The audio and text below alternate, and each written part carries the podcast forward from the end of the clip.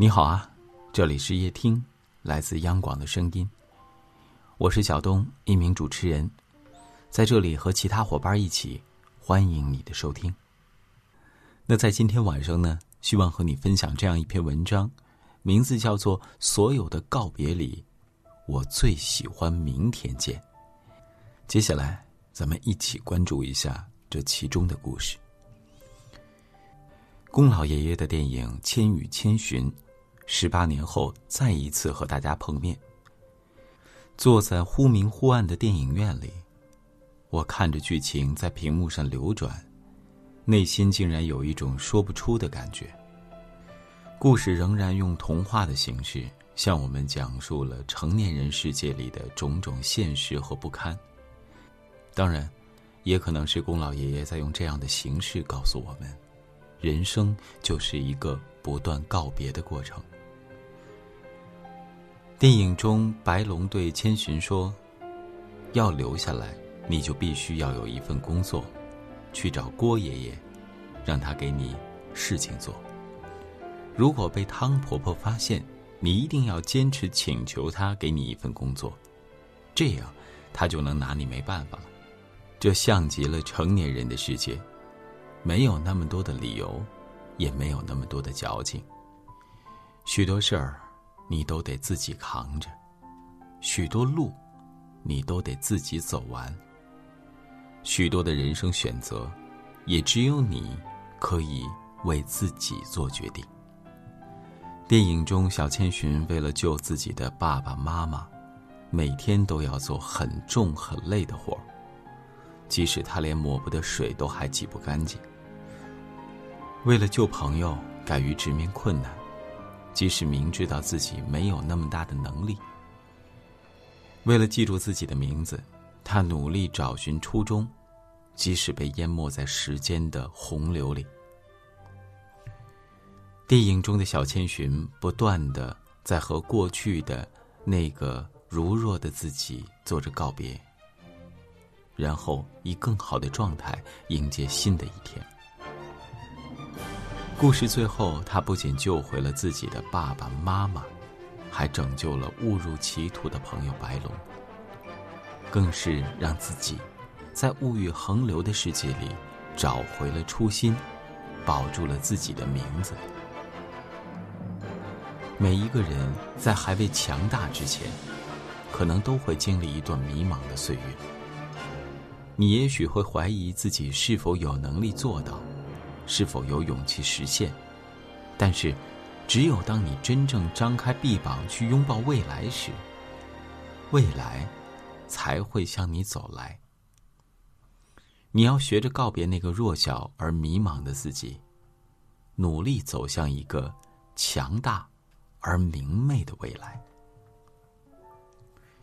影评里有人说，汤婆婆开的澡堂是世界上最肮脏的地方。因为这里堆满了人们的污垢，这些污垢里有欲望，有杂念，有利益，有难过，有种种不堪的过往。人们用最昂贵的药水洗涤这些不堪，以此来换回一个重新干净整洁的自己。但是我更想说，汤婆婆的澡堂。虽然承着这世界上所有人的杂念，但是也给了别人重新出发的机会。人们来这里洗涤自己的肉体，同时也冲刷干净自己的灵魂，在昂贵而清澈的药浴里，洗涤出一个崭新的自己，然后把这些难过、失败和不堪，通通留在污垢里。留在了他们应该留的地方。人生就是一个不断告别的过程。如果你对现在的自己、眼下的生活不是特别的满意，那就学会好好告个别，把该忘记的打包整理留在今天，把该丢掉的不遗余力的做个断舍离。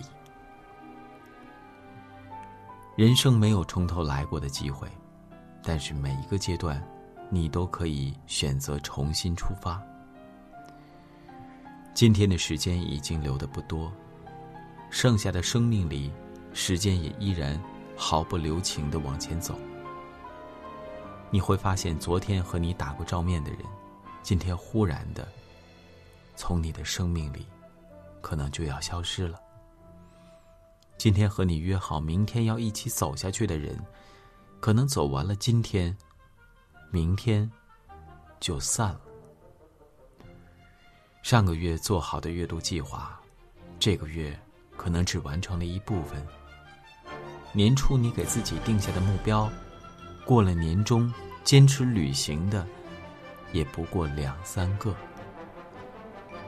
我们用有限的时间、有限的精力，在有限的人生里和周遭的人事不断做着告别。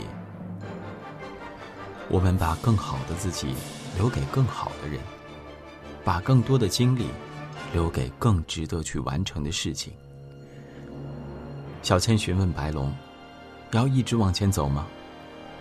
白龙回答说：“对，一直往前，不要回头。”小千寻又问：“那我们还会再相遇吗？”白龙回答说：“一定会的。”人生那么多的告别里，我最喜欢的就是明天见。因为明天见，除了饱含希望以外，还预示着。那会是一个更美好的人生。再见，明天。再见，未来。